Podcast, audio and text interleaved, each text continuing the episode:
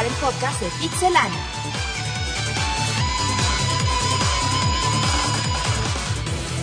Del pixel a tus oídos. Comenzamos. Saludos a toda la comunidad de Pixelania. El día de hoy estamos en el podcast número 9 de Pixelania, el punto G de los videojuegos.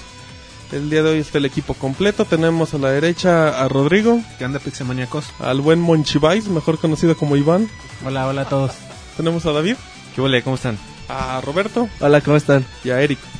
¿Qué huele? No, bueno, pues el día de hoy tenemos, igual que siempre, las noticias más relevantes de la semana. Estuvo muy movida en información. Y vamos a comenzar con noticias de lo que fue el juego de la semana. Sí, gracias Martín. Pues como lo habíamos manejado hace tres semanas, eh, los rumores se han confirmado y Marvel vs. Capcom 3 este, ya fue anunciado de manera oficial. Eh, se prevé que para abril del 2011 esté en nuestras manotas. Eh, está programado para, para PlayStation. Sí, Martín, tu manota. ah, o manitas. Manotas las de Riverí, ¿eh? no se podía aguantar, David. Tenía que decir algo, bueno, ya. Em, ya puedo continuar, David. También lo que se empezó a... Ah, bueno, para esto se, se anunció con un teaser. Los que tuvieron la oportunidad de, de verlo, este, pues... Tiene estilo gráfico muy parecido a, eh, a Street Fighter 4. Esperemos a ver eh, el gameplay. No sé si solamente sean puros... No sé, animación. ¿Cómo se dicen? en- CGI. Bueno, Roberto lo dijo. Sí. Y pues am, como fue anunciado eh, principalmente para las consolas de Xbox 360 y PlayStation 3, pues los usuarios de Wii pegaron el grito en el cielo y ellos quieren su, su versión también para, para Wii. Para esto abrieron un sitio de internet donde ellos este, pueden ingresar y una especie de, de libro de quejas donde ellos este, piensan llevar un registro para pues para que Capcom se, se digne y también lo, lo mande a su plataforma. Y todo esto pues se se une por los porque el juego de Mar este Tatsunoko vs Capcom apareció, entonces no tienen no ellos dicen que el por qué no un Marvel vs Capcom 3 pueda llegar a su consola. Bueno, yo aquí recuerdo cuando salió el Resident Evil 5, hubo un problema similar que existía para PlayStation 3 y Wii. Y no salió, digo, PlayStation 3 y Xbox 360. El problema es que, decían los de Capcom, el Wii no tiene ni siquiera la capacidad para cargar el menú de inicio. Eso es lo que decían cuando salía el Resident Evil 5. Igual ya están tirando algo muy grande y tienen la misma idea. Yo para mí que eso es una tontería totalmente. pues, ¿Cómo no va a poder cargar el, el título de inicio? Yo aquí lo que lo que pienso yo yo aquí lo que pienso realmente es que y bueno ya ahí cuando quieran eh Lo estamos escuchando. Luego.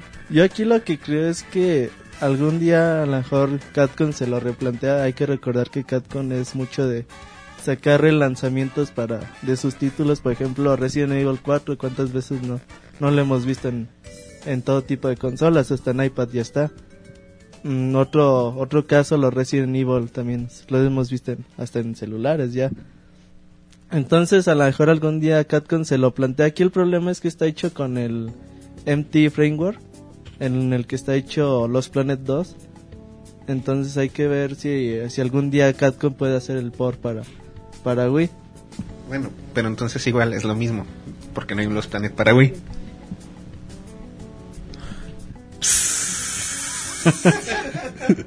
Bueno, yo, Bueno, yo, yo no, quisiera dar mi opinión. Yo coincido con Roberto en la parte de que no existe una justificación técnica en cuanto a la capacidad de las consolas. Yo pienso que más bien es una tirada así como la que platica Roberto, de, de por ahí sacar alguna especie de remake, de algo así, para Wii. Sí, igual yo. Yo también creo que saldría. Si la versión sale para Play 3 y para Xbox, pues el Wii no, no tiene la capacidad de reproducirlo tal cual, pero sí tendrían que sacar una versión acá más chafita.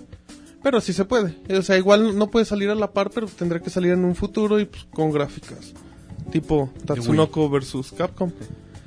Bien. Pero bueno, aquí lo importante pues, es el juego que, que ya se ha anunciado después de, de 10 años de De 10 espera. añotes. Y pues a mí la verdad me, me emociona mucho. Desde hace tres podcasts ya les hemos estado Sí, hablando sí, sí. de del posible rumor que se iba a lanzar y bueno, ahora se confirma. Hay que hay que ver porque pues nada más hemos visto el teaser que, cómo realmente va a ser. Muchos piensan que va a ser como Street Fighter 4, que la verdad no no creo no le quedaría a la a los personajes de Marvel más que nada, pero hay que esperar y es una gran noticia sin duda.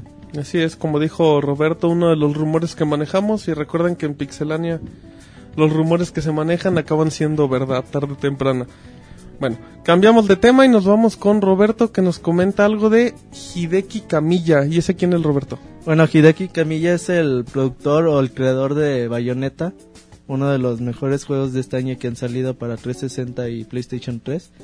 Él ha dado unas declaraciones un poco extrañas en las que dice que él espera o quisiera, desearía más bien, que algún día Nintendo llegara con una pistola en la mano y le dijeran que se pusieran a trabajar en un juego de en un nuevo juego de Star Fox. Algo totalmente pues si te gusta insólito. Cómo quieres que Nintendo te obligue a hacer un juego se ve que que Hideki es fan de la serie y desde hace cuánto que no hay un Star Fox en, Desde... en- desde el GameCube. Assault en GameCube GameCube. Pues sí. Es... Por favor, no sé quién iba a- Star Fox es uno de los juegos favoritos de, de Miyamoto y es una de las franquicias que ha sido últimamente un poco descuidada por parte de, de Nintendo. Bueno, aunque también si hacemos memoria, Star Fox siempre ha sido de un, ju- de un juego por generación. Un Star Fox para el Super Nintendo, para el 64 salió uno también. Para el Cubo salieron dos, pero realmente uno nada más es el que cuenta y el otro tiene un estilo completamente diferente. Y si tomen en cuenta realmente. Para el Super salieron dos. Sí, Bueno, pero el sí, segundo... el segundo- El celu- No, nunca Quedó ahí, salió. quedó ahí oculto entre Sí, o sea, es unos como el de basura. F02, por ejemplo. Ajá. O sea, vamos a lanzamientos oficiales. Oficiales. Entonces, si seguimos la tendencia, toca uno para Wii. Sí, algún día tiene que sacar alguno para Wii. Entonces, supongan que algún día esto puede ser una especie de filtración, una especie de, de adelanto. Si algo así de como que pues nadie le estaba preguntando de Star Fox o de Nintendo y sale con Se le Con- soltó la lengua. Mm, más que nada empiezan a publicitar un poco para que empiecen a hablar del Sí, juego. empiezan a dosificar la información y para que vaya saliendo. Y por ejemplo, Metroid está hecho, está siendo por, hecho por el Team Ninja. Ujú, el del Ninja Gaiden. Entonces, a lo mejor Nintendo que por ahí les pase el desarrollo a, a Platinum Games. Mm, Se ve viable. Entonces, a lo mejor en un futuro. Sí, no, ya nada más para, antes de acabar con la nota, el último juego de Star Fox salió para Nintendo 10. Es el Star Fox Command. No sé si nadie lo jugó. No, yo no tengo de ese. Pero, Ah, bueno, pero que, pues. no, pero es buen dato. Pero después salió el de GameCube, ¿no? No, fue antes. Sí. Entonces, ¿cuál fue el últmo juego? El de DS. El de- el el que de DS, comentas. Pero como quiera, La fuente Pero, Iván. Ajá, fuente Monchis. como quiera, seguimos en lo mismo. Un Star Fox por... Para cada consola. por consola. para- ok. Y bueno, como dato así personal, si es el equipo de Bayonetta, no me imagino un juego de naves al ritmo de Bayonetta. Ya me imagino acá, bien sexys a los animales. Ropa No, yo no lo decía por ese lado, sino por la velocidad de juego. Ah, bueno. Muy bien. David, ¿quieres comentar algo de Star Fox y su ropa ajustada? No, no, gracias. Muy bien, bueno. Cerramos con ese comentario. O de Star Fox con Riverí. Exacto, guácala. Muy bien. Bueno, nos cambiamos de tema y David nos va a comentar una nota muy solicitada en la semana que es referente a las consolas y sus fallos. David, Sí, pues ya ven que está la eterna guerra entre consolas, de cuál es mejor, que en mi opinión nunca se va a acabar. Pero bueno, resulta que en internet ah, se lanzó una encuesta a 500 mil usuarios para determinar quiénes han tenido menos fallos, ¿no? Y pues los resultados fueron eh, abrumadoramente positivos para Nintendo, con solamente el 1%. Después le siguió el PS3 con 8%. Y pues para desgracia de los que poseemos una consola de Microsoft, disculpe, pero hay un monstruo en la acaba de cabina. entrar un gorila a la, a la cabina. Yo dije, va a toser, güey, porque, porque no, pues cada quien. Perdón, se metió una ambulancia. Y Bueno, luego, ya, David, después de este, de este lapsus medio raro, Brutus. el último lugar lo ocupa el Xbox con 42% de las fallas en, en esta encuesta. Y pues, como ven, este, bastante revelador, ¿no? Pues bueno, a final de cuentas va perdiendo la consola que crea el Windows. Que se conoce por muchos errores. Es normal. Al final de cuentas todos sabemos que ¿qué el que Xbox... No, bueno, si, si la lo- empresa, lo que pasa si es la que- empresa que genera la consola tiene como respaldo sus sistemas operativos y a cada rato andan fallando, Pero es un buen ejemplo es de... que Microsoft, en el afán de abaratar sus precios, también redujo la calidad. No, y también recordemos que pues es su segunda consola, o sea, ya tiene un mayor historial lo que es Nintendo y lo que es Sony. Bueno, No, pero- aunque también muchos de los errores que ha tenido Microsoft han sido errore- errores garrafales. Por ejemplo, hubo un tiempo en el que los Xbox salían con un plástico pegado en el ventilador. Esos son errores. Sí, las, las Muy primeras graves. versiones son latosísimas. Porque hardware que se, que se hace para equipos de cómputo se- es bien sabido que los de Microsoft es- tienen muy buena calidad. Entonces yo yo le voy más por el lado de que pues en ese ramo ellos son, son como No, muy sí.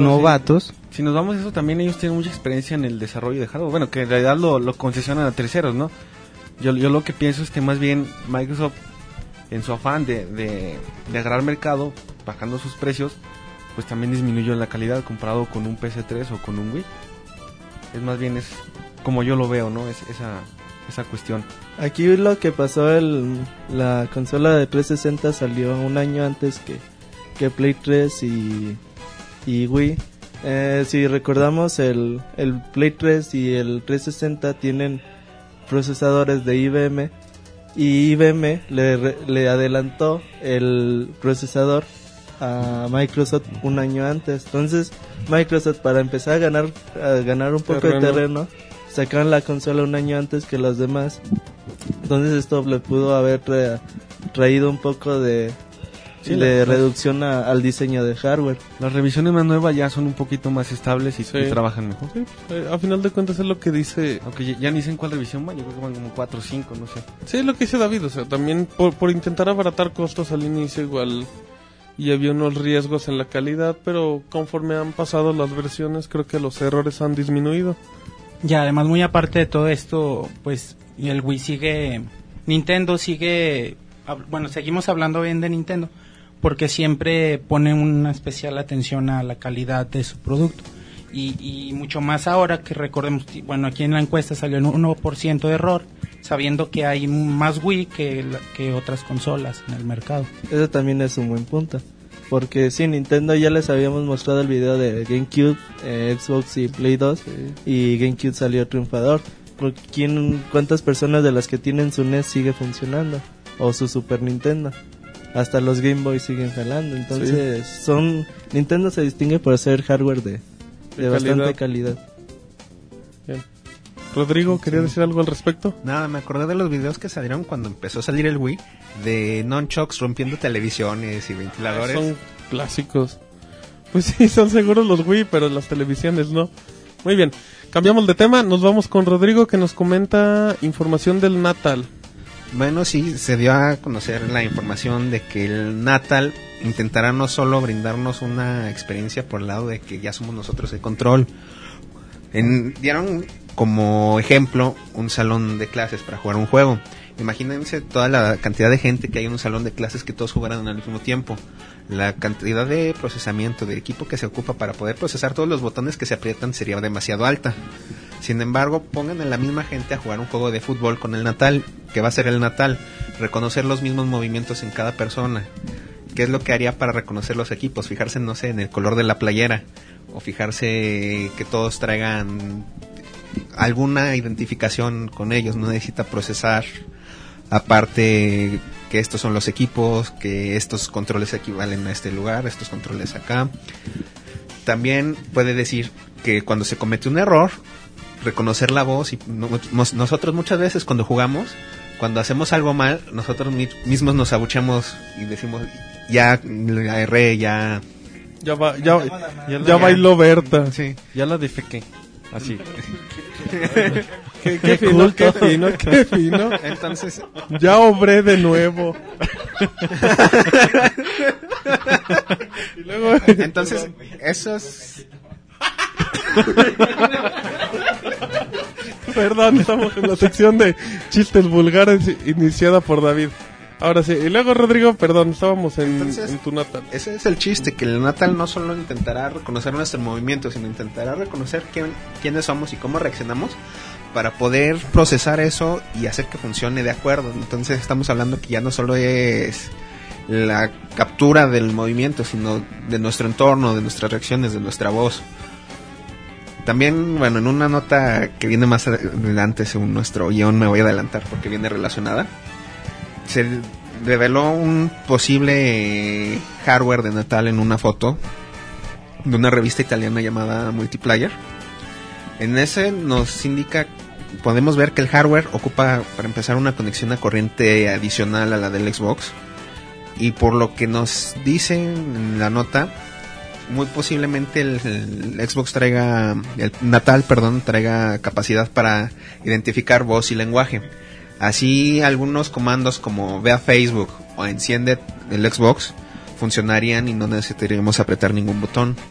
Sí, No, es, es lo que cuenta Rodrigo, que viene como parte de toda esta... Carga de pues, información. ajá, exactamente, ¿no? Ah, habrá que ver...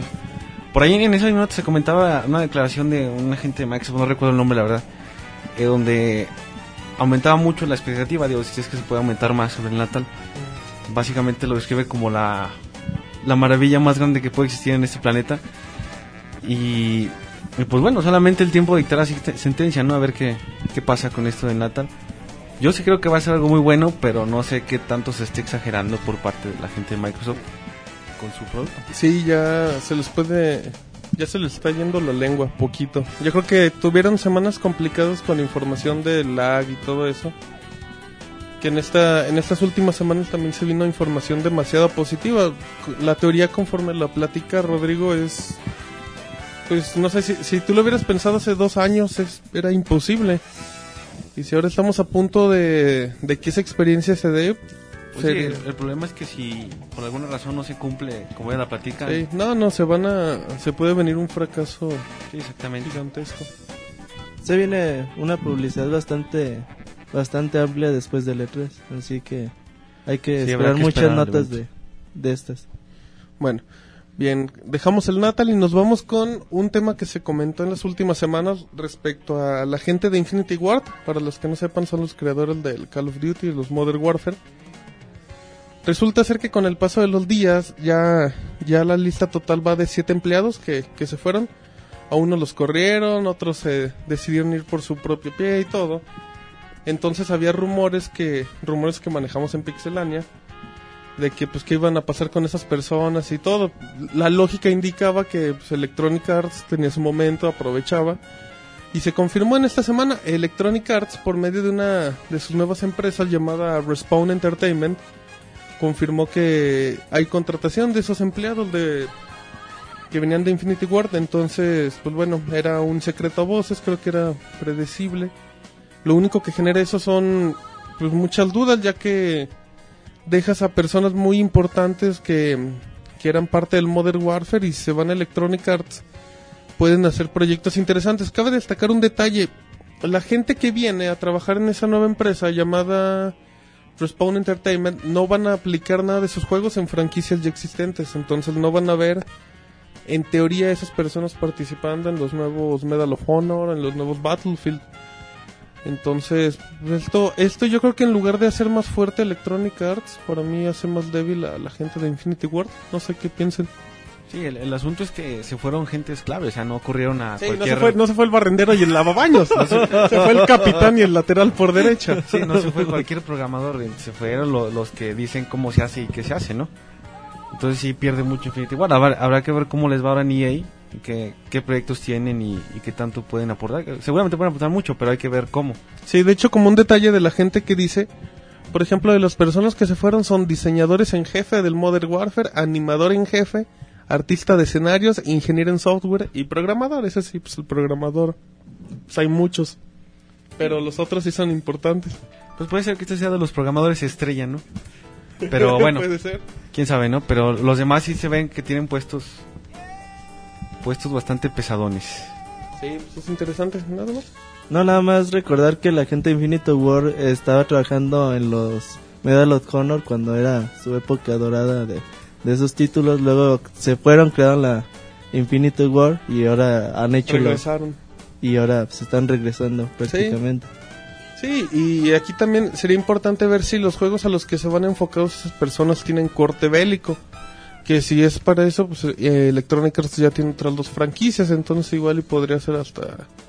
No, va a ser que shooter, cambiar. primera persona. Sí, algo del estilo. Bien. Bueno, nos cambiamos de información y Roberta nos confirma eh, unas ediciones del Halo. Bueno, para todos los coleccionistas y amantes de, de Halo, les tengo buenas noticias. Se ha confirmado por parte de, de Microsoft las ediciones especiales que contendrá Halo Reach. Estas ediciones serán tres. La una de ellas será la de la edición normal que vendrá solo solo el disco y los manuales. La segunda será una edición limitada, la cual contendrá un libro de arte, vendrá en una caja especial negra y tendrá un contenido especial para, para el multijugador.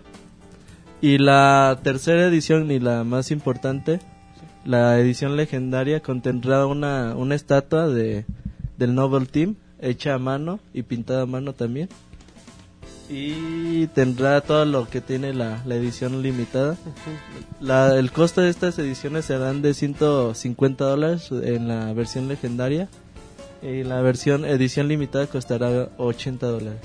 Pues creo que la legendaria, por lo que ofrece, a mí no se me hace tan elevado el No, precio. está razonable. Y bueno, nada más hay que, que se cuide un poquito Microsoft. Si recuerdan la, la edición legendaria de Halo 3, eh, rayaba los, los discos, llegan los, los discos rayados de, de paquetería. Entonces, eh, para que... Sí, por Sí. si les llega, por si se les llega rayado de Microsoft, pues de volada reclamen. Pero sí, está, está, está chida la, la edición. Sí, para un los precios son- coleccionista sería... Son razonables los precios. Sí, está, está accesible. Hablando en pesos mexicanos, serían como unos 1800, una cosa así, más o mil menos. varos a lo mucho. Esperemos Pero aquí va a llegar a 2500. O No, más. no creo. Las Sí. ediciones, a mí las ediciones especiales no llegan tan caras. Bueno, igual siendo 2500 pesos todavía se puede considerar algo Porque, razonable. porque yo, por ejemplo, como paréntesis, yo vi hace un par de meses la edición especial que tenía el juego de Batman, que venía con cofrecito y todo, y en precio estaba exactamente igual en lo que costaba en Sí. dólares. Pero esa no costaba 150 dólares. Sí, Y no era costaba, Halo. costaba 125 dólares y era Batman. Pero no es Halo.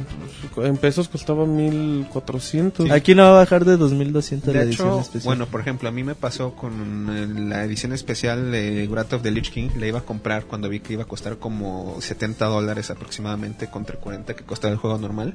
Y cuando llegué a comprarla me topé con la sorpresa de que costaba arriba de 1500 pesos. Entonces, ¿La compraste? no. Ah, entonces.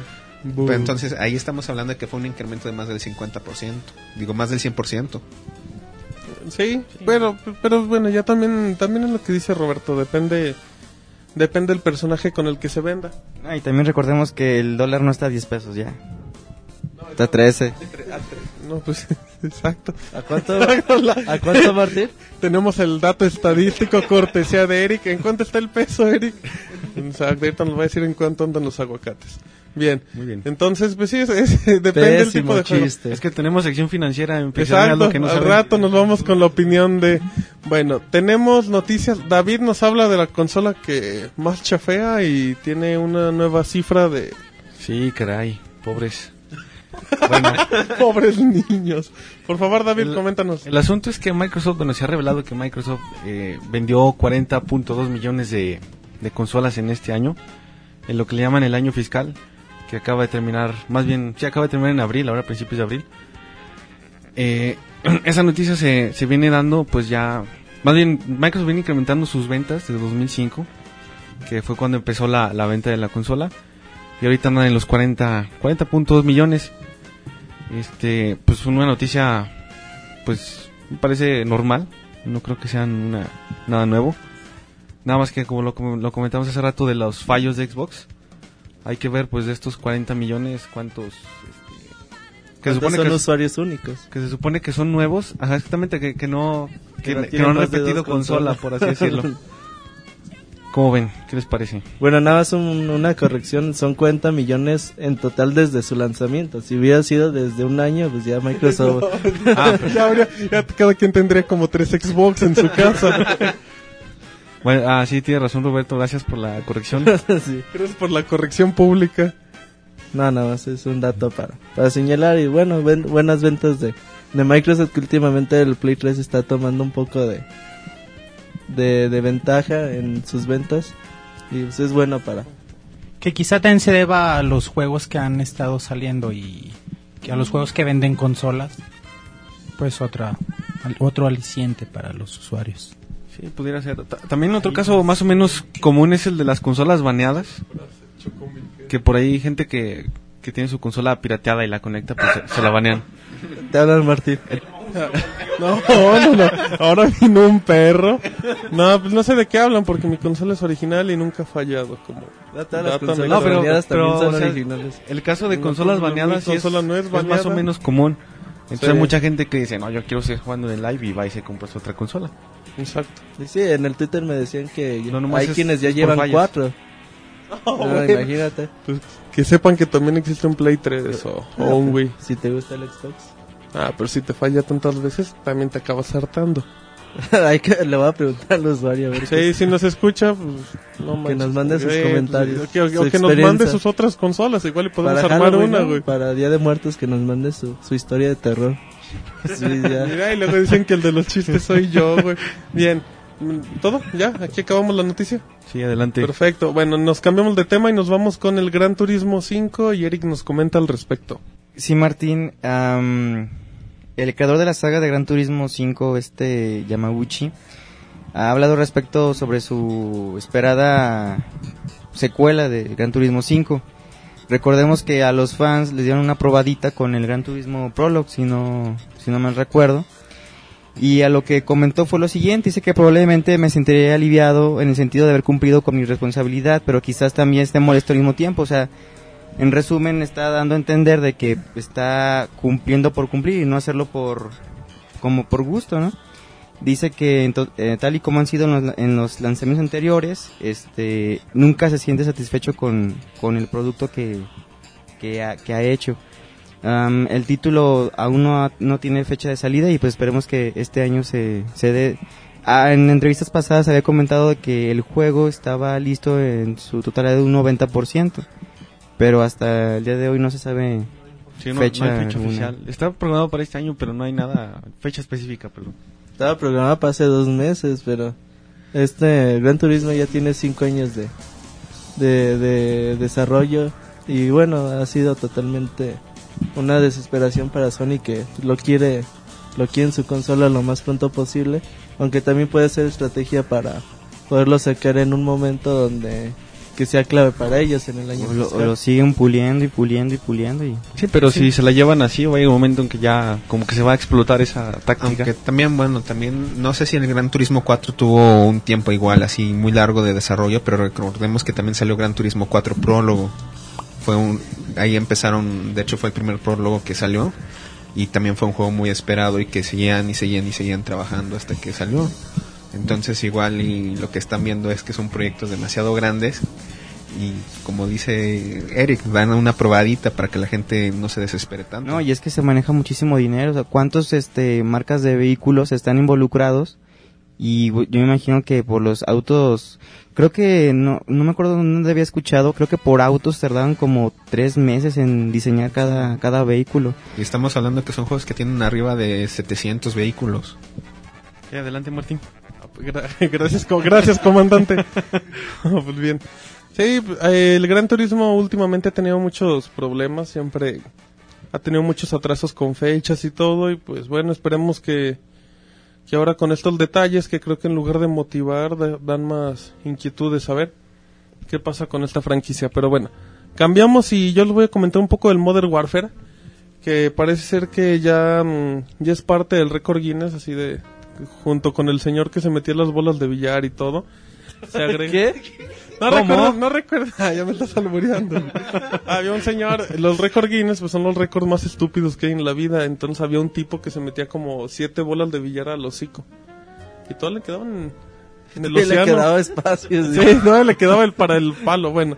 Oh. Bien, entonces, bueno, dentro de estos datos se comenta que el Modern Warfare 2 llega con cifra de juegos vendidos, les comento. En sus primeras 24 horas logró obtener 401 millón de dólares. Dicen, ah, pues está bien, que son 293 de euros. aquí el detalle es que el que iba, el que tenía la mayor cifra de en cuanto a dólares y todo era el Grand Theft Auto con 310 millones. Estamos hablando que el cambio, el cambio es bastante significativo de lo que vende ahora el Modern Warfare a lo que vende el Grand Theft Auto y Sí, 91 millones. Exactamente, bien, gracias por el dato. Y pues es importante, es importante ver que, porque también hay otro dato, el Call of Duty, el, tuvo un récord en el 2007 de 13 millones de usuarios en línea, cosa que pues no cualquiera lo puede hacer. Y pues es, es importante, eso le da mérito y también le exige más ahorita con lo que anda lastimado el equipo. Exacto. Pero bueno, como no hubo comentarios, nos vamos, cambiamos a datos de Call of Duty. Roberto nos comenta. Bueno, eh, por si no fuera poco y si no hacen nada de Call of Duty, les quiero informar que en los próximos dos años van a tener otros tres Call of Duty. Uh, Uno de ellos ya, ya se había anunciado que es para finales, finales de este año, que supuestamente va a estar basado en, en la guerra de Vietnam o en la Guerra Fría, aún no se ha dado los detalles, los rumores ahí están. El segundo va a ser un Modern Warfare 3 para finales del 2011. Y el tercero va a ser para, lo va a crear una compañía totalmente nueva y se espera que sea en, en tercera persona. Eso dicen los rumores, todavía no, no hay nada confirmado. Y bueno, no sé si han jugado en Modern Warfare en, en tercera persona. Un poco, sí. ¿Y qué puedes decir de no, ello? no, ¿Nos pueden dar más datos? Pues es... Yo en particular no soy muy bueno en ese tipo de juegos, así, de tercera persona, así ¿Ni que no, me sentí muy cómodo. Pero pues para los que... Los que bueno, los que les gusta ese tipo, pues se, se ve bien el juego, o sea, está, está aceptable. Interesante. Aunque obviamente la, lo más fuerte de Call of Duty es el de primera persona, ¿no? Sí, porque bueno, al menos en lo personal, a mí los juegos de tercera persona en, de, en shooter es un poco más lento y entonces algo que caracteriza a la, a la, la saga de Modern Warfare que están muy popular es porque su es muy, es muy rápido la acción, cosa que en de tercera persona uno no puede que, mm, percibir, bueno, no puede experimentar. Bueno, aunque también yo he jugado otros juegos, por ejemplo el Serious Sam no es tan realista, pero también es de primera persona y es muy rápida la acción en el multiplayer. Y es un juego donde la tercera persona en multiplayer es obligatoria para ampliar tu rango de visión, más que por como tú percibas la acción, eh, se necesita para poder ver mejor tu ambiente. Y sí, bueno, el tercera persona de Modern Warfare 2 está un poquito metido con, con calzador, pero funciona, funciona bastante bien. Lo único malo que son, son menos jugadores que lo que soporta en primera persona Sí. normalmente. Pero sí, hay que, hay que esperar, pero bueno, a ver, para los que no, no, no, no han ajustado de Call of Duty, van a tener tres años, tres nuevos juegos en dos años. A ver si no, si no gastan un poco la serie con... Como con Guitar. Heroes, es Activision. Aunque bueno, el detalle de los Guitar Hero es que pues, tener un nuevo juego de Guitar Hero es tener nuevas canciones, en teoría. Cosa que no es justificable, pero Ve aquí qué pueden hacer, eh, nueva historia, pues por lo menos, ¿no? Aunque bueno, de- ya ves que los Call of Duty se caracterizan por, por una su buena historia. historia. Pues no, tampoco. Se los han- hay que... Se los han de hacer los de TV Azteca. Pero bien. No, pero si, si como comentaba Roberto hace poquito que era sobre la, la guerra de Vietnam, dijiste, o alguna trama sobre la Guerra Fría, de ahí tiene mucho tela donde cortar para hacer una historia buena, como los de la Segunda Guerra Mundial. ¿no? Una campaña respetable y una anti- eh, inteligencia artificial respetable. Bueno, y- Sí. y ya rápido ahorita me recordé de un juego de tercera persona, de shooter, el Battlefield Heroes, que es online exclusivo, es en tercera persona. Si no lo han, si no lo conocen, chequenlo, es, gratuito, gratuito. para jugar y es un shooter en primera persona. Bien. Gracias por el tip. Exacto, ese es el dato. La ayuda, cortesía de Rodrigo. Y David nos va a comentar un rumor que se filtró en esta semana sobre pues, un beneficio para el Xbox Live. Sí, pues al parecer Microsoft está en negociaciones con News Corporation. Eh, es un rumor a través de, de Bloomberg eh, para ofrecer un servicio de televisión, un, perdón, un canal de televisión en el servicio de Xbox Live. Eh, al parecer se aumentaría la cuota o algo así por uno o dos dólares más eh, para obtener este beneficio, ¿no? Habrá que ver qué tanto le funciona o, qué tan atract- atractivo es para los usuarios tener un canal de televisión en su, en su consola. Es- Ese es el, la noticia. ¿Sería, sería atractivo tener televisión vía streaming en el Xbox Live?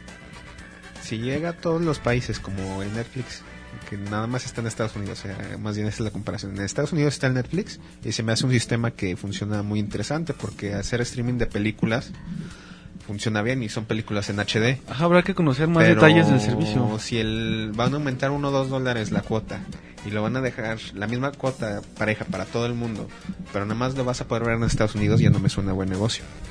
Yo creo que lo que podrían hacer es transmitir deportes. Sí, porque, bueno, como detalle, la News Corp es la, la dueña de Fox, para los que no sepan, entonces, pues, el acceso que tiene Fox a nivel mundial pues, es muy amplio. Sí, exactamente, hay que conocer, esperar, a- bueno, si esto es verdad, que se confirme y, y, y conocer más detalles de qué es lo que está planeando Microsoft, ¿no?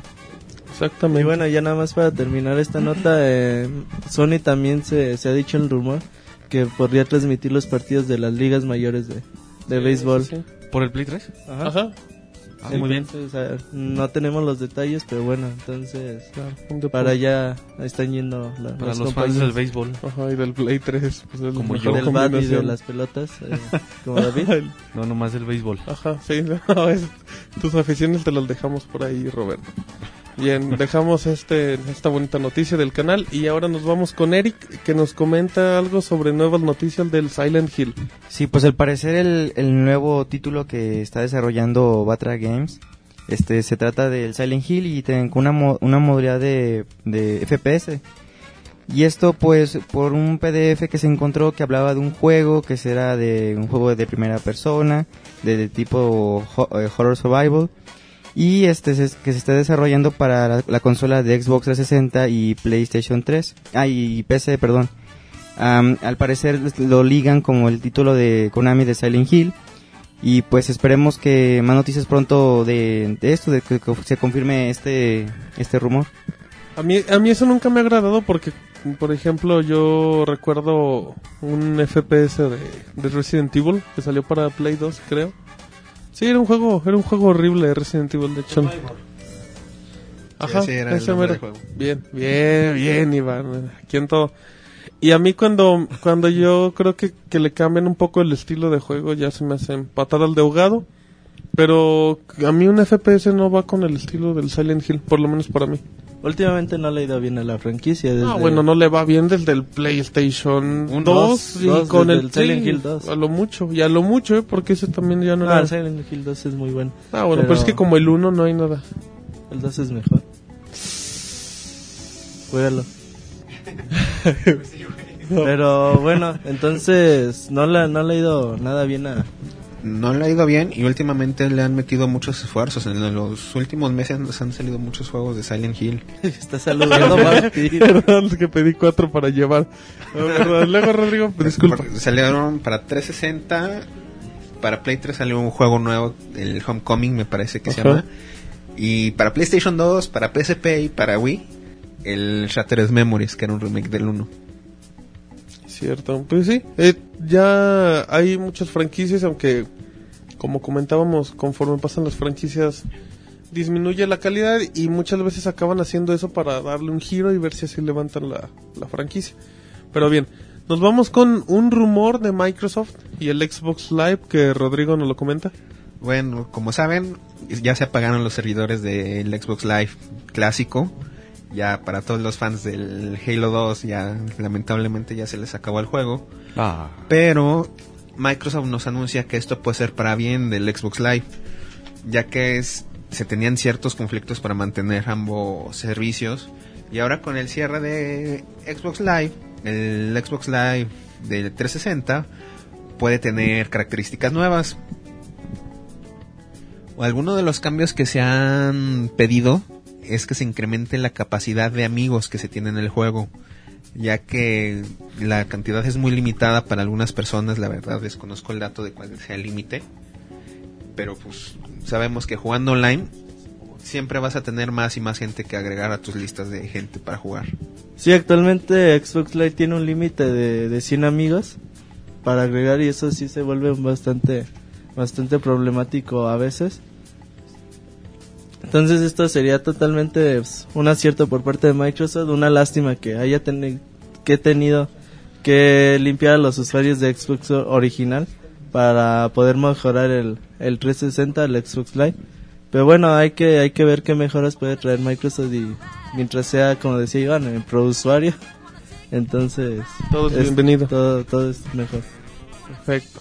Bueno, no- eh, seguimos con los temas del Xbox Live y yo les quiero comentar que en esta semana en la página, para los que no recuerden, www.pixelania.com, salió una nota de un gráfico donde marcaba el registro de la actividad que tenían los usuarios cuando estaban en Xbox Live. Entonces la, la empresa Nielsen hizo un estudio y sacó como dato que el lugar donde más se... Más usuarios conviven, la donde más- ventana de tiempo donde... Sí, donde más se atasca.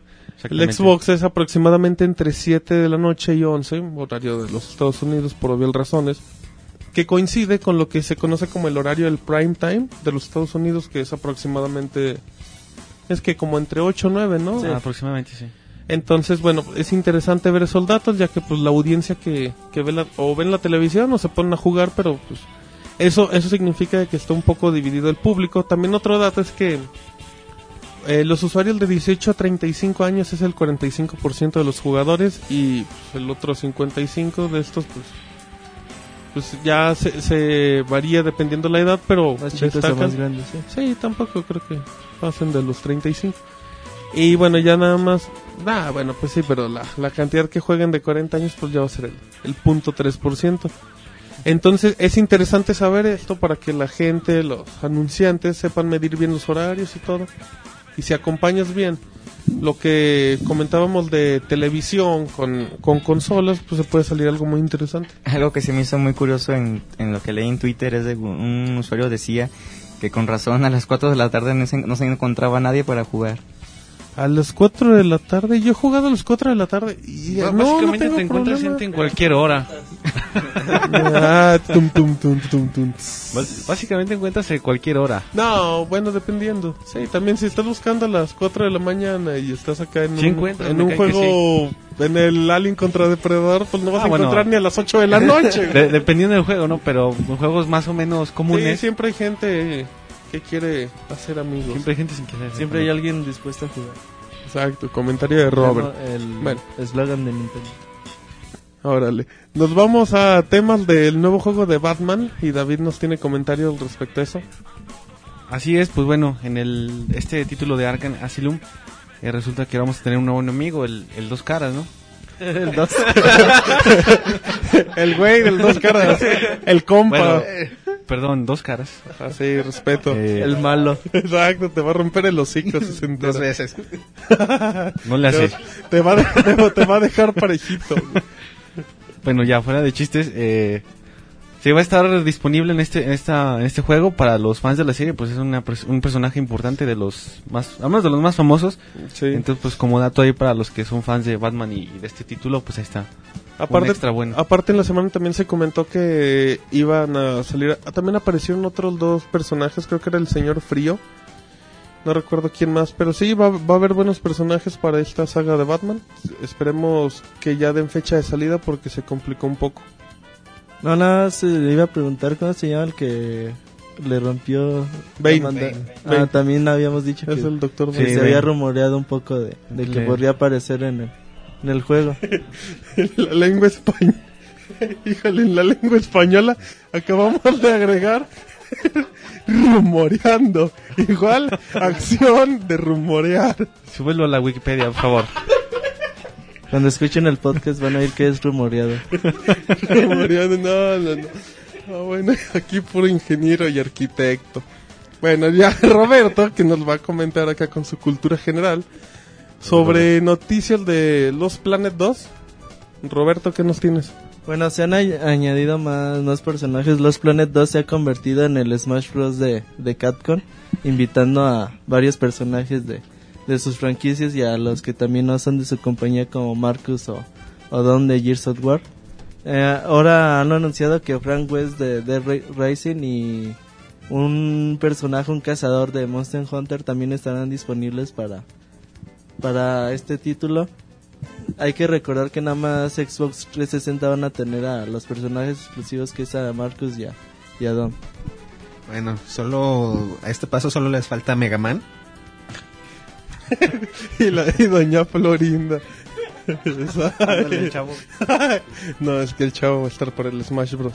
Pero bien, matando este tema, nos vamos con, con Iván, que ha estado bien participativo en este podcast. Para la gente que no sepa, aquí está, aquí está Iván. Denle, una- denle un beso acá, Iván.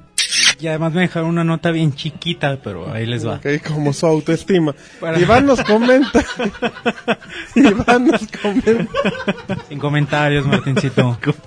Iván nos comenta una nota del Nintendo DS y los japoneses. ¿Qué dice Iván? Sí, bueno, para el próxima, la próxima consola portátil de Nintendo, Ninten- eh, Nintendo hizo una... En internet se hizo una encuesta para, para ver si los usuarios están dispuestos a, dispuestos a comprarla o, o realmente no. Eh, bueno, aquí van los datos. 8.8% están interesados en comprarla. 55.8% le interesa, pero no tiene entre sus planes adquirirla. Y 35.3% definitivamente no quieren la consola. Bueno, esto creo que, que es muy prematuro porque aún no se han dicho las capacidades de la consola, aún no se ha hecho alguna, No se Información, nada, ni un anuncio, demo, nada, ni o sea, nada. por- bueno, se me hace innecesaria esta, esta Sí. encuesta porque realmente no conocemos la Pero consola. si, si te fijas... Ah, bueno, no, perdón. Sí, bueno, sabemos que Nintendo, bueno, es el líder en ventas en consolas portátiles. No creo que alguien, Bueno, tampoco tiene mucha competencia. bueno, tiene, pero que no quieren. Y, a- y los que han tratado de hacerle competencia no pueden. Sí, Y- Sega. Y eh, dudo, sí, dudo Es que que, en, discúlpenme, que en pues. el futuro próximo alguien pues le, le- le llegue a, a competir. Aún así, bueno, creo que la consola, aunque no se ha dicho nada, va a ser buena, va a ser interesante, va a ser innovadora. Y cuando se lleguen a hacer ya los anuncios oficiales, las expectativas van a crecer y todo el mundo la va a querer. Pero si, si te fijas ahí en el dato que mencionabas de que el 55.8% estaba interesado aunque no tenía planes, yo creo que es la tirada de Nintendo. O sea, Sí. convencer a ese 55.8% indeciso para, y te fijas, ya se hace un 60 y no sé qué por ciento. Entonces ya, la Ya, cuota ya aumenta agarras un bastante. mercado muy interesante. Y también yo creo que ese 55% lo que nos está diciendo es que les in- así tienen el, el interés porque es algo innovador, pero por lo mismo de que no se sabe mucho, todavía dicen no voy a apostar algo que todavía desconozco. Entonces, ahí Nintendo tiene su potencial en convencer a ese, ese porcentaje tan alto de que su consola vale la pena. Sí, y, a- y el último 35% pues son los que prefieren su su iPhone en, vez de su consola de juegos. ¿no? Ya Hay tam- que ver. también ahí depende la, el nivel de videojugador que te puedes considerar. Exactamente. Hay que esperar el primer tráiler de con los títulos que van a salir para la consola y las capacidades que va a tener y ahí es donde se va a ver realmente el esa potencial. Ajá. de lo que llega. Bueno, cambiamos de tema y nos vamos a un tema de... Son juegos de PC, aunque también ha llegado a consolas. Es sobre la empresa Blizzard que Rodrigo nos comenta. Bueno, como se sabe, Blizzard es una de las empresas que tiene dos de los juegos online más exitosos de la historia. El primero de ellos, el Diablo 2, que es difícil conocer a alguien que no lo haya jugado cuando menos solo. Bueno, aquí Roberto alzó la mano. Ah, pero díganle el Mario Bros. No. Pero sabemos que Roberto levanta el pie. es un jugador de consolas. A Roberto le gusta la, Y la el consola. mundo de Warcraft, que ha llegado a tener hasta 12, 13 millones de jugadores al mismo tiempo. Sigue, Rodrigo, sigue, por favor. En- Perdón. Haz de cuenta Entonces- que no estamos. Haz de cuenta que no está Martín. Sí, pero pues aquí la idea es no interrumpirlo cuando da la nota. Entonces, hace poco la página Kotaku Síguele, síguele, Ajá. Rodrigo. Kotaku informó que fueron baneadas 320 mil cuentas de usuarios de Battle.net, que es el servicio online de Blizzard, por irregularidades durante unas partidas de, tanto de Diablo 2 como Warcraft 3, que se violaron las terminologías de servicio. Se comenta que la primera vez, que si es la primera vez que se comete la infracción, simplemente se banea por 30 días la cuenta. Es una política que tiene Blizzard de siempre hacer todos los baneos primero en forma de advertencia. Para que arregles tu problema y si no ya después se procede a un baneo permanente de la llave de la cuenta que para tener tu cuenta de Battle.net tienes que enlazar las llaves de tus juegos a la cuenta así es que Blizzard se está poniendo al nivel de los usuarios para intentar mejorar la, la experiencia para que todos estén parejos Y como siempre ha estado dispuesto a combatir las irregularidades. Sí, bueno, es un problema, este es un problema muy grande en, en Asia sobre todo, que hay jugadores profesionales que se dedican a, a vender cuentas a, a los demás usuarios. Sí, eh, y bueno, pues lo que quiere intentar hacer Blizzard es simplemente darle a los usuarios nuevos o todo, que, que tengan la experiencia normal sin, sin estar con el típico gandaya que... Y que nadie saque ventaja de... Exacto. A mí se me hace buena, buena idea, aunque no creo... Mientras le den seguimiento es bienvenida. Qué difícil de controlar. Sí, pero, pero bueno, el intento en lo que van... Se hace. 320 mil en una noche, no está nada mal. Sí, sí. De hecho, Blizzard siempre que lo hace es así. No lo hace muy seguido, pero cuando lo hace, lo hace masivo. Exacto. Bien, bueno, Eric nos va a hablar una, una noticia muy polémica en la semana de la revista de Famitsu y el juego del Metal Gear. Pues sí, Martín, como tú bien lo decías, una de las notas de la semana que causaron mucha polémica fue que la prestigiosa revista japonesa Famitsu le había dado a Metal, Metal Gear Peace Walker la calificación perfecta, que es 40 sobre 40. Recordemos que el primer título en recibir esta calificación fue eh, The Legend of Zelda Ocarina of Time, que salió para Nintendo 64. Roberto tuvo una erección.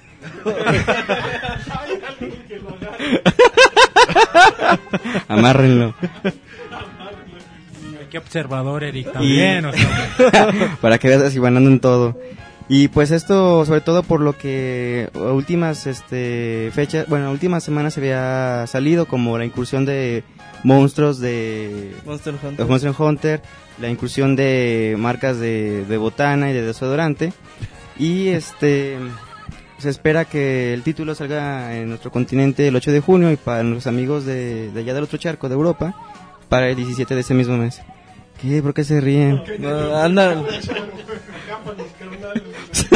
andan, andan muy simples los muchachos el día de hoy. Qué fino, Pero ¿sí? bueno, este juego, yo para mí que sí va a ser un vende de PlayStation portable. Yo sí me lo compraría por, por ese título. Hay que esperar, Famitsu últimamente ha sido muy criticada por la cantidad de 40 sobre 40 que ha dado.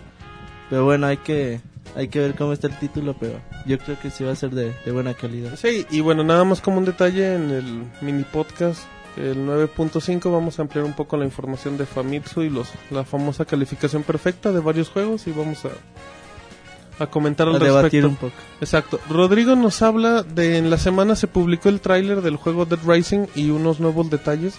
Rodrigo. Bueno, así es. Capcom ha estado dando muchas noticias sobre sus juegos. De hecho, esta semana tuvo un evento donde se anunció el Marvel contra Capcom 3. Y una de las noticias que, que también se dieron es que el Dead Rising 2, que viene próximo para 360, es que va a ser cooperativo en online. Al igual que va a ser tres años después que el famoso capítulo 0.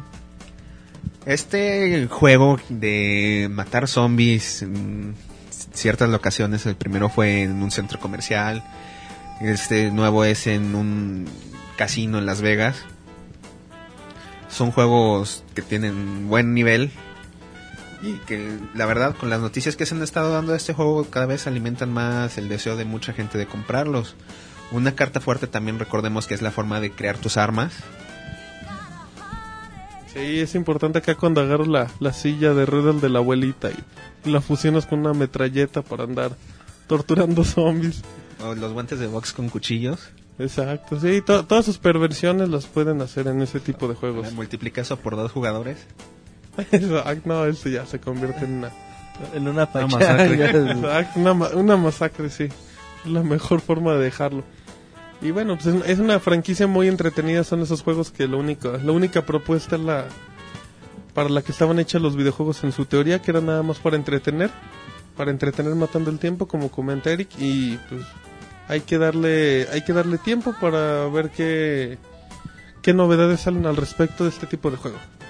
Pero bien, nos vamos con una noticia de, de Kojima, Hideo Kojima, se llama, sí, ¿verdad?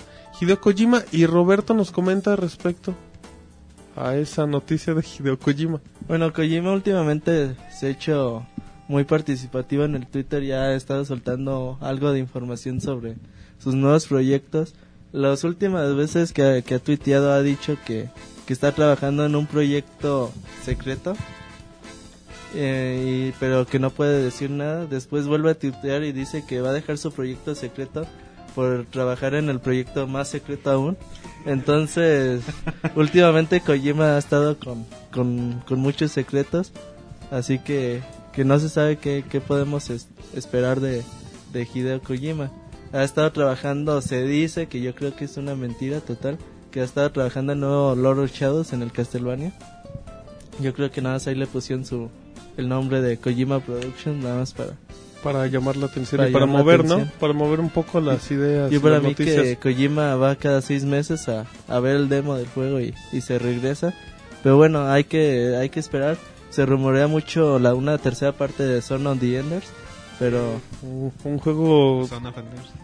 un juego clásico del, Del PlayStation PlayStation 2. Exacto, el Zoe. pero bueno, todavía no sabemos cuál es su proyecto ultra secreto del que habla.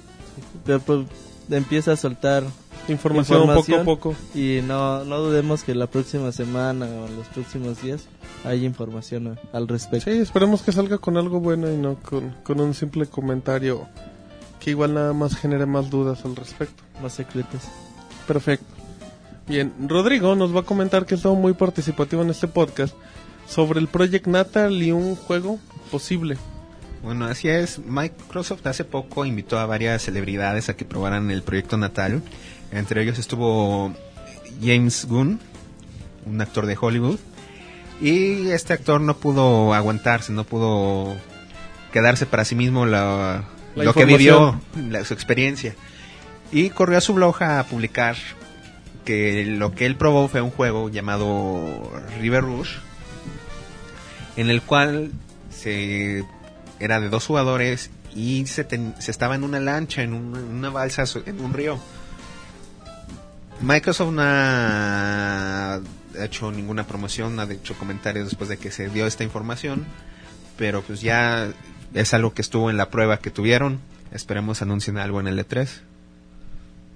Otro juego casualón, ¿no? Pues es una balsa, te pones una persona atrás de ti y es estar... estar y ya nada más. ¿O pues, crees que sea hardcore? bueno, Ah, bueno. tendría que ser muy pervertido Pero para puede que ser sea- muy divertido, ¿no? Como las cebollitas de nuestra infancia. A ver, en este momento Iván le va a explicar a toda la gente de España y de Latinoamérica en qué consistía cebollitas. A jugar a las cebollitas. Es como la cucharita, Iván. No sé que sea la cucharita. Pues platícanos qué es, porque la verdad yo no sé. La cebollita, te- bueno, se juega cuando eres niño, ¿eh? Nada más. A ver, no, pero bueno, ¿de Te qué trata? sentado de, de los otros niños. No, no, espérame, que van a decir los niños. Eso Andrade. oyendo, ¿no? Está sentado. Niño o niña. niño Ah, bueno, niña. sí, pues sí, sí. Puro, puro vato, no. Eres niño, cuando eres niño es- no es tan puerco como ustedes Ni te ahorita. creas, ¿eh? Ya ahorita en la actualidad, pues ya he volado ahí. Bueno, sienten que, frío. que te sientas y, y te abrazas y alguien para te jala y te, te trata de, de, de zafar de los demás y pues prácticamente es la diversión. O sea, ¿cuál es la finalidad? ¿De que te zafes primero? no, de que no te zafes. Tú, O sea, la cosa es niño. abrazar Pues es- niños. sí. Es como de resistencia. O sea, fajabas niños. Es divertido. Sí, bueno, eres niño, no tienes tu, tu mentalidad puercota. Es que, es Pero que Martín... tratan las cebollitas. Era como experimentar. y eso lo van a hacer en el Natal, date cuenta. Fíjate, pero bueno, ya te vas a ver en la tele. Igual ya nada más te pone un fondo acá en, en la ciudad de Nueva York. Pues ya te da. Ya para. Echando la cebollita allá afuera de, de Nueva York. Bien, eh, ¿nadie más quiere comentar? ¿O hacer un chiste al respecto? No. No, no, nada más Perfecto. que este es un espacio cultural para los que no conocen las tradiciones acá. Exacto. Cortesía de Iván. cómo está acá las la- cebollitas. la situación. Las cebollitas. Bueno. Así que recuerden, videojuegos, finanzas con Eric, cultura con Iván. Y cebollitas con... También con Iván. Perdón. Bueno, ya nos vamos con la penúltima nota. Nos vamos con la penúltima nota, cortesía de David y de la bonita empresa Ubisoft, que ya le pega acá a Sí, la pues ecología. bueno, ahora se acaba de abrir una nueva sección que es la de ecología. Eh, resulta que Ubisoft, para atender a estos problemas del medio ambiente, pues ha decidido ya no imprimir manuales, en, bueno, obviamente en papel. Ahora los va a tener en- incluidos en, el- en los discos de, de sus juegos en formato digital, me imagino que algún tipo PDF, una cosa así, para ahorrarse pues esas Me parece que mencionaban 2000 toneladas, algo así. O, o 2000, algo- no, 2000 toneladas de papel. Eso es lo que se van a estar ahorrando en, este tipo de impresiones. Eh, para el primer título que va, va a contemplar esto es el de Sean White Skateboarding. Eh, para los que conocen y, les gusta este título, pues ahí está. Aparte de comprarlo y, y que les guste, pues van a ayudar a salvar algunos árboles. Esa, esa Exacto, es la, para, la que, noticia. para que se sientan productivos y que estén ayudando a la madre naturaleza. Fíjate que esta es muy buena nota, mucha gente lo toma mal y dicen, pues es que es para ahorrarse dinero, que ciertamente también. Eh, Pero bueno, ¿qué, qué mejor forma de, de matar dos pájaros dinero. de un tiro. Sí, exactamente. Era como las cajas ecológicas, ¿no? Que eran del Xbox, Sí, que ya están de acá hecho, también, también van a tener alguna política para reciclar materiales a la hora de fabricar sus cajas. Eso me No, bueno, es- eso se agradece, honestamente. Bueno. Yo solo espero que los manuales no tengan DRM. Explícanos qué es el DRM para los que no sabemos. El Que hagan método el podcast de... de cosa más de, re- de derechos digitales que utiliza Ah. Ubisoft, de que siempre tienes que estar en línea para poder jugar sus juegos. Esperamos que los manuales tampoco Tengan esa... tengan. Imagínense estar, tener que estar en internet hasta para checar el manual del juego. Puede ser un poco incómodo. Bueno, otro punto, bueno, para mí negativo, es que ya no tengan tus libritos, porque cuando compras tu juego, es la onda abrir tu juego y, y empezar a leer tu librito con las ilustraciones así. ¿Tú guardas todos los libritos? Sí, tengo Bueno, todas mis yo en realidad cajas. cuando compro Con un mis celofanes se lo dejo. Yo también. ¿Qué? No, pero... yo, yo creo que la mayoría, bueno, al menos yo cuando compro un juego, lo último que leo es el manual. Yo llego y pongo el disco y el papel me vale... Pero ya al últimos títulos el manual son dos, tres hojitas. Sí, de hecho eso es lo que iba a comentar. Ya los manuales no son como los de antes, que traían art y todo. Yo tengo un juego de PlayStation 1 que se llama Lunar Silver Star Story. El manual son aproximadamente 120 páginas a color. Incluye el arte del juego, las lyrics de las canciones. Hojas de árbol, pajaritos, Unido. De hecho, ardillas. de hecho viene inclusive con pasta dura el manual. o el manual de New Super Mario Wii. ¿Qué tal está? El New Super Mario Bros. Creo que pesa más el manual que la caja.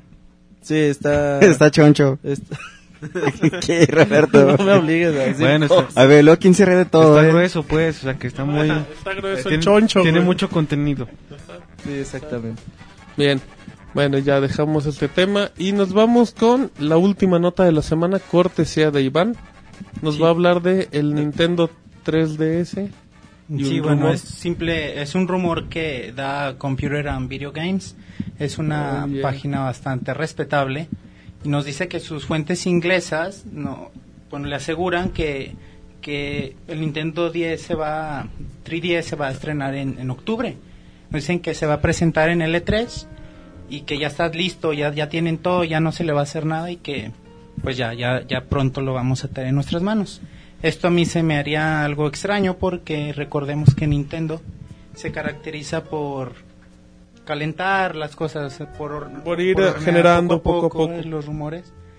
Y bueno, se me da raro que ya en octubre la lanzaran porque bueno, creo que todavía tiene potencial pronto. para para seguir calentando la nota. Bien, me- me- sí, es interesante ver cómo, cómo este rumor en cualquier momento, si se hace realidad, sí puede mover mucho, ya que por las fechas, en octubre estamos hablando de menos de seis meses. Es una fecha lógica, pero hay que aclarar que si esto se, se pudiera dar, sería solamente para, para Japón y aquí en América lo podríamos ver hasta el primer año o primer cuarto fiscal de, del año. ¿No podría llegar para, perdón, para Navidad, en este caso? Lo veo complicado. ¿eh? Bueno, yo lo veo como algo lógico que llegue para Navidad y también me suena medio lógico la fecha de lanzamiento por el lado de que ya tiene lo que queda del año medio vacío. Ya tienen anunciada fecha de Mario Galaxy, ya de Metroid Other M y del nuevo Zelda todavía no hay mucha información, entonces el año está realmente algo vacío para Nintendo. Bueno, otra cosa es que, que bueno, es muy posible también por porque el, el Nintendo 10 ya está sacando lo último que tiene, haciendo modificaciones a su consola, sacando aditamentos y, y colores y cosas así. Recordemos que cuando Nintendo hace eso es que su consola va de salida. Sí, el- bueno, pues es lo más probable, pero pues, esperemos que en próximas fechas, yo creo que para el E3 pues ya, Ya por ese tiempo ya debe haber fecha oficial. Sí. O por lo menos ya desmienten si esta no es. Y muchos anuncios, por ejemplo, ya un título fuerte es el Pokémon, de- el nuevo Pokémon Black and White que, que se viene para Del cual finales tenemos un, de año. recuerden que tenemos un pequeño renovado video en Pixelania de, del gameplay de ese juego. del Pokémon. Pues muy bien, ya llegamos al final de las noticias en Pixelania en el podcast. Recordemos que David en este momento levanta la mano. ¿No? ¿Qué nos quieres Sí, comentar? no, es que tenemos algunos saludos por ahí que Ah, nos sí, han estado bueno, pidiendo. eh, nada más, an- antes de mandar saludos en esta semana, a lo largo de esta semana hubo varias, varias personas con las que convivimos. Desde el sábado, bueno, el sábado empezamos a jugar Modern Warfare, acá Roberto y yo, nos, nos- ahí nos conectamos con la banda. Mandamos saludos a... Yo nada más recuerdo al Residente y, a- y el lag con el que nos ganaba. También estaba el discípulo y hubo varias personas, ese día se puso interesante. Adagio, Gaby Ajá, y, y, eh, otros con ay, y toda la otra, y toda la banda acá que saludaba y se agradece. También en la semana se jugó Mario Kart, Mario. Kart Wii, eh, también Uncharted. Un poco de Modern Warfare. El otro día el Gears 2 que se puso muy bueno. Y vamos a estar, las próximas retas son de Halo 3. Halo 3, sí. Sí, pero... O, o Halo 3. O Halo Halo, 3, Halo sí. 3. entonces, eh, Lo único lamentable que tuvimos fue el de Uncharted porque el PlayStation se le ocurrió actualizarse ese día. y pues sí era bastante tardadito, pero ahí estuvimos. Y yo quisiera mandar este unos saludos que, que llegaron de, de Twitter, que va para el discípulo, a, a, Shaman, a Shaman Web, a Dragon-Lord, a Oz-SLP, a Fitolfo. no, Fitolfo. Con F. Con F. Y también agradecer a las personas que nos dieron follow free del el día de hoy, que fue desde a primeras horas de la, del día a, minutos del Al- día. a los dos minutos de, de empezado el viernes ya teníamos un follow Friday. a Naye-Jarochita, a Pixenario, a WoW, a Shaman Web, a Beck BS3, a la zona del cine, a Orfeo Selene, a Likin. Sí, también la zona del cine. a Ash, Ash Ketchup 7, Aru, Arucardos, Arucard, es que mendigos tweets que tiene. Arucardos, Arucardos SOS, a toda música, Z Reiki y Prodigio. Bueno, también quisiera incluir en esa lista de, de saludos por Twitter a Yeto Zombie, a Reba Spider, Head21, Max Chip y Mejep. Ah, bueno, y yo ya para cerrar la sección de saludos por Twitter, tenemos saludos, bueno, este Viroshak, o creo que se llama así, mandó saludos para la No creo familia, que se llame así. para, se llama así en Twitter, Ah, en la comunidad. Su nick. Ok, Viroshak mandó saludos a la familia Aro Campos, ahí le mandamos saludos a toda la comunidad de Pixelania. Eh, Daniel Héctor hizo un chiste de Chuck Norris el otro martes muy bueno, al cual no recuerdo, no recu- ah, se trataba de que, sí, el- es que no entienden el humor de Chuck Norris, y no lo quiero comentar.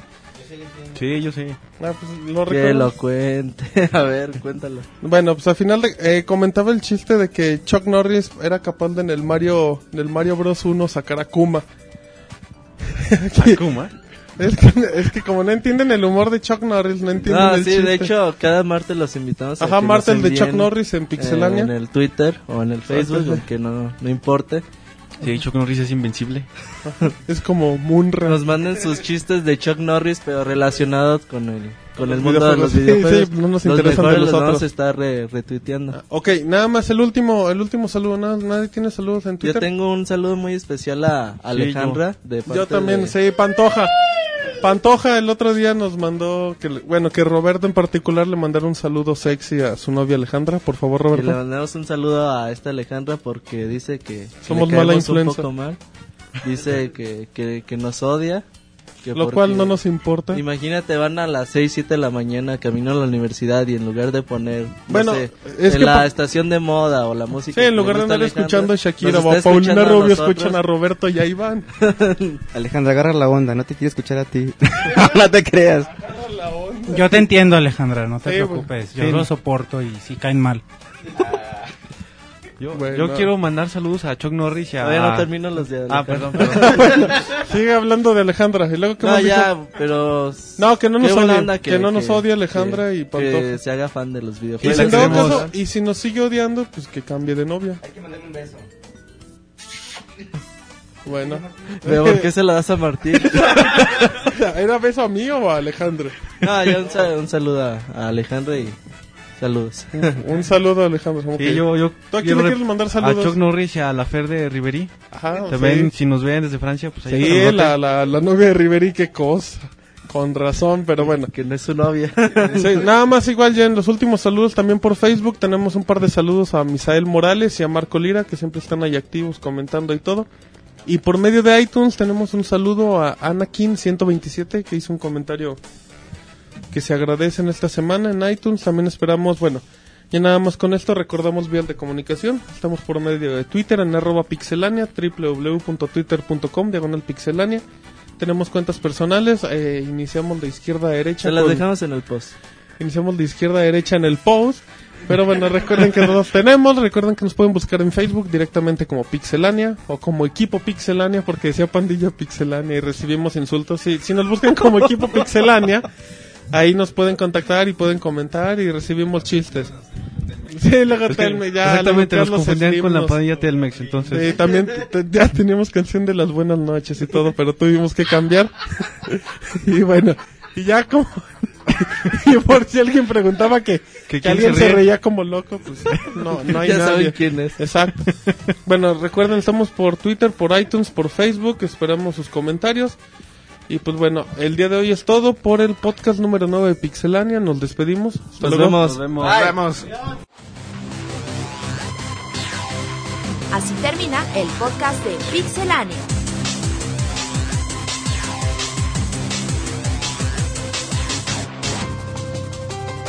Te recordamos nuestro website www.pixelania.com.